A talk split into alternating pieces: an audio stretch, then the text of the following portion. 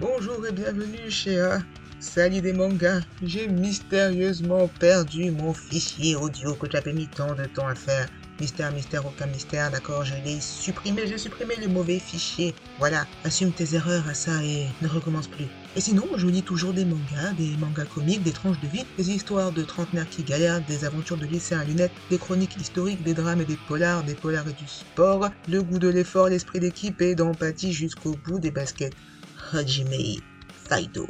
Il n'est pas sportif, hein, Hajime Machida, mais il est toujours sympa. Et moi, je suis toujours à ça. Et pour ce quatrième épisode, je vais vous parler de la suite, la suite des aventures du super Hajime Machida, héros du manga qui porte son nom, le petit monde de Machida. Sortez vos assiettes, aujourd'hui c'est bienveillance, entrée, plat, dessert.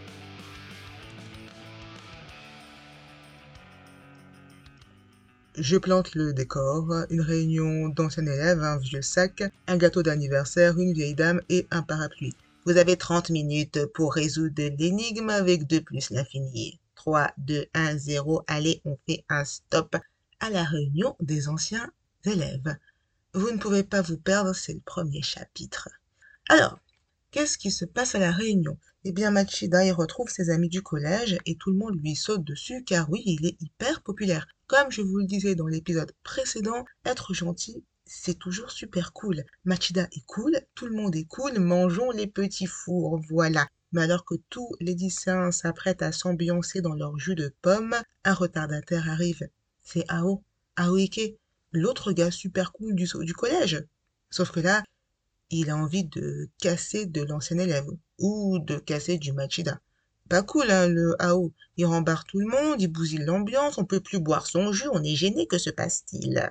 Les autres commencent à murmurer contre lui. AO, pourtant, il était un excellent élève au collège, super sympa, et euh, apparemment, il n'aurait pas supporté le rythme de son lycée.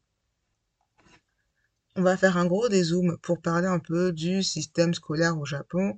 Dézoom et saut dans le temps.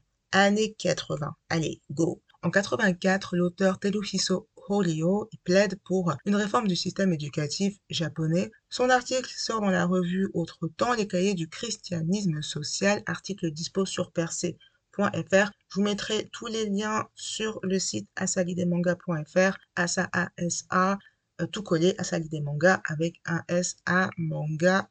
On reprend. Alors, Horio-san, il trouve que le système est, je cite, pénible pour les enfants qui seraient, je cite, obligés d'emmagasiner d'énormes quantités de connaissances dans le seul but d'obtenir de bonnes notes aux examens au nom du principe de priorité aux aptitudes. Qu'est-ce donc que cela?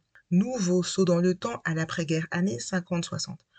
L'État japonais connaît une impressionnante croissance économique. On est à plus de 10% de richesse de PIB par an.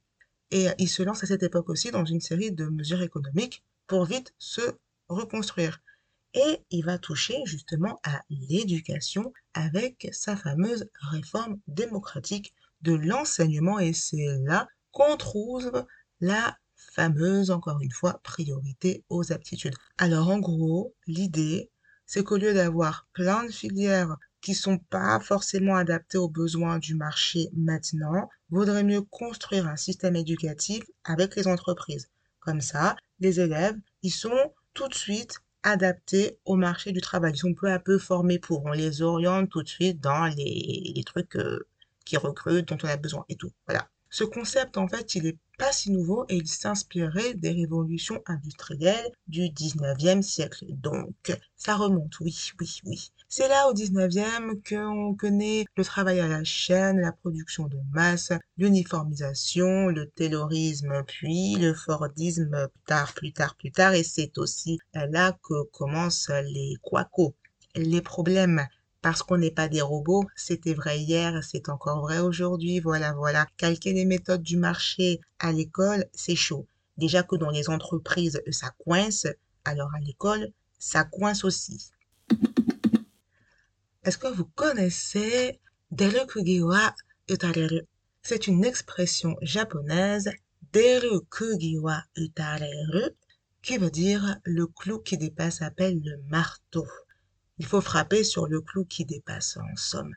Cette expression, elle a été beaucoup de fois reprise, elle est toujours reprise pour illustrer la société japonaise traditionnelle pour qui l'uniformisation serait un gage d'harmonie sociale. En gros, faut rentrer dans le moule, être trop indépendant, exprimer sa personnalité, son individualité, c'est sortir du cadre et ça ne va pas. Pour eux, pour Aoike, c'est trop trop de pression de la part de son lycée, de ses parents, peut-être même des autres élèves. Lui, il fait au mieux pour correspondre à l'image qu'on veut lui coller, mais il sait même plus qui il est en fait. Et il laisse éclater sa frustration et sa colère contre ses anciens camarades et surtout contre Machida. En fait, c'est plus un cri de détresse qu'autre chose. Il se demande comment Machida il fait pour avoir des amis avec un caractère si particulier, Comment il fait pour exprimer sa personnalité tout en restant intégré dans son lycée? Bon, il y a établissement scolaire et établissement scolaire, disons-le, nous avons tout dit, nous n'avons rien dit en disant cela, poursuivons. Certaines écoles, certains établissements euh, sont bien, faut le dire, d'autres, euh, c'est... voilà. Bon, il n'y a qu'à voir leur règlement pour être euh, un petit peu choqué.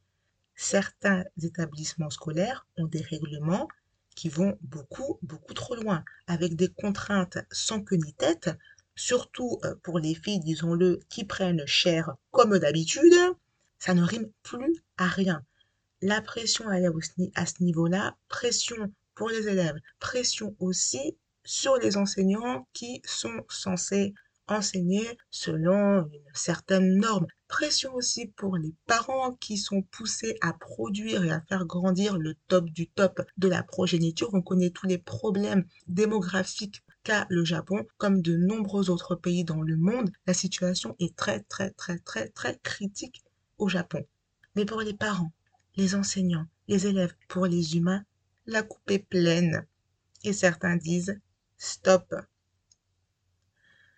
Bienvenue dans les free schools, enfin des établissements qui sont pensés pour l'enfant. Alors eux, ce sont des établissements privés et leur euh, particularité, c'est qu'ils replacent l'élève au cœur de leur programme pédagogique. Dans ces écoles, pas de règlement scolaire bizarre, chelou, déshumanisant, mais une parole libre et un respect de tous. Les classes sont à taille humaine, élèves, parents, enseignants, dialoguent une bouffée d'air frais, en somme. Hein. Ça devrait être comme ça partout. Voilà, voilà. Et de plus en plus de parents, justement, se tournent vers ce type d'établissement, car en parallèle, le nombre d'enfants déscolarisés bat des records inquiétants. En 2020, on en compte 170 000, sans compter les plus de 15% d'enfants étrangers déscolarisés. Quant au harcèlement scolaire, qui est souvent en cause hein, dans, ces cas d'absentéisme, avec la pression scolaire, il concerne le harcèlement 550 000 élèves en 2020. Tous les chiffres, pareil, ils seront sur mon site avec euh, les références aussi, avec des liens, euh, des redirections vers des articles qui en parlent. Le ministère de l'Éducation constate bien les défaillances depuis longtemps. Depuis longtemps, il essaye de prendre des mesures, il a fait plusieurs lois, mais il paraît un petit peu... Hmm, voilà. Dans ce tome 5, Yuki Ando lève une nouvelle fois le voile sur les dérives du système scolaire. On l'a vu précédemment avec Inohara, on le voit aujourd'hui avec Aoike. Et pour chacun, Machida apporte une réponse à son image. Sincère, franche, une réponse tout en bienveillance. Et ces paroles simples, elles donnent matière à réflexion.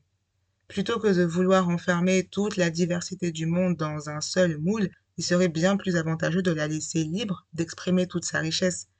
Le voilà le vrai bénéfice. C'est la belle leçon de ce tome, une leçon pleine de douceur qui se dessine encore une fois dans le regard plein d'affection de Machida.